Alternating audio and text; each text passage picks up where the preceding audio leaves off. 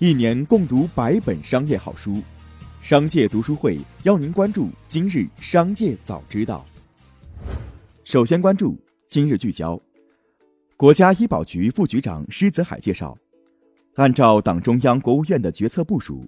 本轮新冠病毒疫苗及接种费用政策已经明确，主要是两个要点：一是疫苗和接种费用由医保基金负担，财政对医保基金给予适当的补助。居民个人免费接种；二是医保基金主要通过动用历年的结余来负担，不影响当期基金的收支，也就是说，不会影响群众当期的看病就医待遇。据媒体介绍，苹果正加大力度审查非理性高价应用，如果某一应用被认定内购价格过高，苹果就会拒绝其上架 App Store。下面关注企业动态。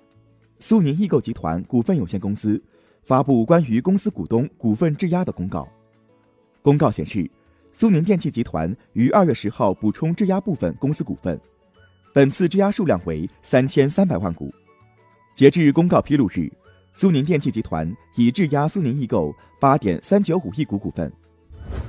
近日，香飘飘食品股份有限公司与河南好多多食品有限公司、苏州香飘飘企业管理有限公司。侵害商标权纠纷一审民事判决书公布，原告为香飘飘食品股份有限公司，被告为河南好多多食品有限公司、苏州香飘飘企业管理有限公司。最终，法院认为，两被告行为容易误导相关公众，具有明显攀附原告香飘飘公司注册商标所承载的商誉的故意，有违诚实信用原则，构成不正当竞争行为。十一年前的伊春空难导致河南航空破产重整。二零一零年八月二十四号，河南航空哈尔滨至伊春 VD 八三八七客运航班在伊春坠毁，机上四十四人死亡，五十二人受伤，直接经济损失三点零九亿元。二月二十号，最高法所属的全国企业破产重整案件信息网显示，河南省郑州市中级人民法院于二零二零年十月十九号。批准河南航空有限公司重整计划，终止河南航空有限公司重整程序。二月二十号午间，虎牙被台员工当事人发布微博说明，虎牙员工自曝被 HR 抬出公司事件后续，截至目前未收到虎牙任何正式道歉，其声明中所谓的和解子虚乌有。虎牙也并未就暴力伤人、违法解除劳动关系等一系列侵权违法行为。对本人支付任何赔偿。知情人士称，吉利汽车将成立新电动车实体公司的说法属实，组织架构及运营模式等方面，作为新公司都将是独立的团队，但具体方案目前仍在权衡中。上述知情人士进一步透露道，二月十九号，吉利汽车被曝将单独组建电动车业务实体，以区隔于传统燃油车业务。资料显示。咖啡品牌 Never Coffee 的关联公司爱我咖啡北京科技有限公司近日发生工商变更，元气森林北京食品科技集团有限公司入股成为最大股东，持股比例百分之五十一。同时，爱我咖啡注册资本由一百万元变更为一百三十五点七二万元。从二零二零年的多个动作来看，元气森林确实对咖啡品类充满兴趣。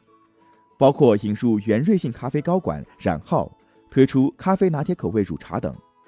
而入股 Never Coffee 被认为是布局咖啡赛道。二月二十号消息，可口可乐正试图通过收购快速增长的运动饮料品牌 Body Armor 的控股权，以弥合其动乐之于百事旗下加德乐的差距。二零一八年，可口可乐收购 Body Armor 少数股权。其附属瓶装商处理该饮料的大部分分销，这笔交易亦允许可口可乐取得巴迪阿尔控股权。可口可乐表示，本周已通知联邦贸易委员会，计划采取这一步骤。下面关注产业纵深。中国最高检第八检察厅厅长胡卫烈二十号表示，网红代言、直播带货等线上经济持续火爆，但行业良莠不齐。缺乏监管等多种乱象引起不少消费者吐槽，这些伴随新业态发展产生的食品安全问题，对广大消费者的生命健康权构成了潜在侵害风险。现将外卖包装材料安全、网红代言、直播带货等网络销售新业态，涉及食品安全及监管漏洞，作为重点监督领域。消息指出，成都市锦江区将与中免集团合作，于二零二一年内落地首家室内免税店。在离岛免税之后，室内免税正成为拥有免税牌照企业的下一个必争之地。多家拥有免税牌照的企业都在积极布局室内免税店市场。目前，中免集团在北京、上海、青岛、厦门、大连开有五家免税店。未来，除了成都，中免集团还将在多个城市落地室内免税店。同时，多地都正出台利于室内免税店的新政策。近日，智联招聘发布报告指出，新冠疫情的影响下，更多的中高龄求职者进入再就业市场。三十五岁及以上求职者投递简历比例增长百分之十四点九。另外，低学历中高龄人群面临的再就业压力更大，男性中高龄人群再就业压力大于女性。最后，把目光转向国际，巴萨公布的二零一九至二零二零赛季官方财报数据显示。俱乐部总负债额已经高达十一点七三亿欧元，其中短期债务达七点三亿欧元。